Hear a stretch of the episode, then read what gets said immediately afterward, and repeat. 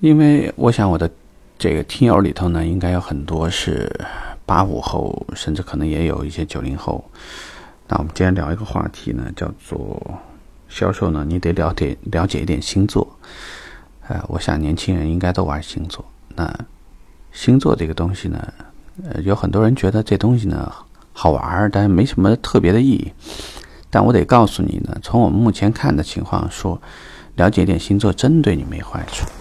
好，我们举个例子啊，你知道开国十大元帅加上毛主席有七个人是天蝎、射手加摩羯吗？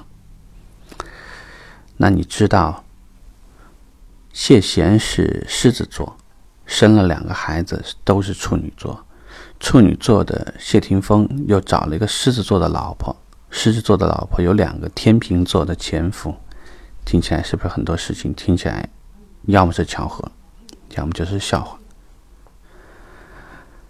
然后所有的笑星都是摩羯的，你知道吗？从憨豆到金凯利，到宋小宝，到郭德纲，到大鹏，你会不会发现，你好像了解到的很多很多的。这些会搞笑的人，其实是因为他们善善于去了解你的心理。那现在呢，两个大嘴啊，平常喜欢在外面发一些这个非常有见解的东西。一个是手机界的相声高手啊，段子高手，呃，罗永浩；一个呢是逻辑思维的罗振宇，都是摩羯座的，你知道吗？前几天我朋友呢约我去。建议我去看《伪装者》，因为这部电影我还电视剧我还真没看。看完了以后，他问我是什么想法，后来我就笑了一下，我说：“两个摩羯加一处女，带着一帮天蝎狮子，演完了整场电影，我整场连续剧。这个确实，这个里头啊，就太多太多主演，呃，靳东加大姐都是摩羯座的，嗯。”然后那个胡歌是处女座的，当然胡歌最好的好朋友霍建华也是摩羯座的。呃，之后呢一大堆的天蝎啊，还有一些狮子座。呃，孙中山先生呢，他后来的这个有蒋介石啊，一直坚韧坚信自己，宣称自己是孙中山的嫡传啊，两个人呢都是天蝎座。那么。他的夫人啊，宋美龄啊，蒋介石的夫人宋美龄和毛主席最后的妻子江青，两个人都是这个双鱼座的。所以有很多事情，你看上去到底是偶然呢，还是还还是很有规律呢？这不好说。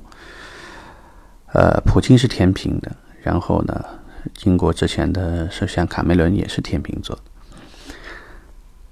那这个金三胖子呢，看过去好像玩世不恭，那实际上还是摩羯座。王思聪口出狂言也是摩羯座。呃，因为我本人也是摩羯座，所以我对这个星座的关注可能会多一些。主要对大家讲呢，呃，客户其实有时候呢，并不能了解自己是否有一个潜在的性格啊，在。这个骨子里面，呃，如果你有意识的去收集一些这样的信息，也许你会发现，星座所代表的性格特点有很多呢，是值得你去揣摩的。呃，一旦你有所收获的时候呢，你就会对于很多事情会有一个不一样的想法。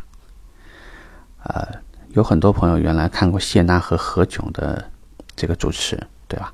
如果你们喜欢的话，你们知不知道他们两个人都是金牛座的呢？一说到金牛座的时候，我们就要说这是个实力派。哪些人是实力派呢？周润发算不算？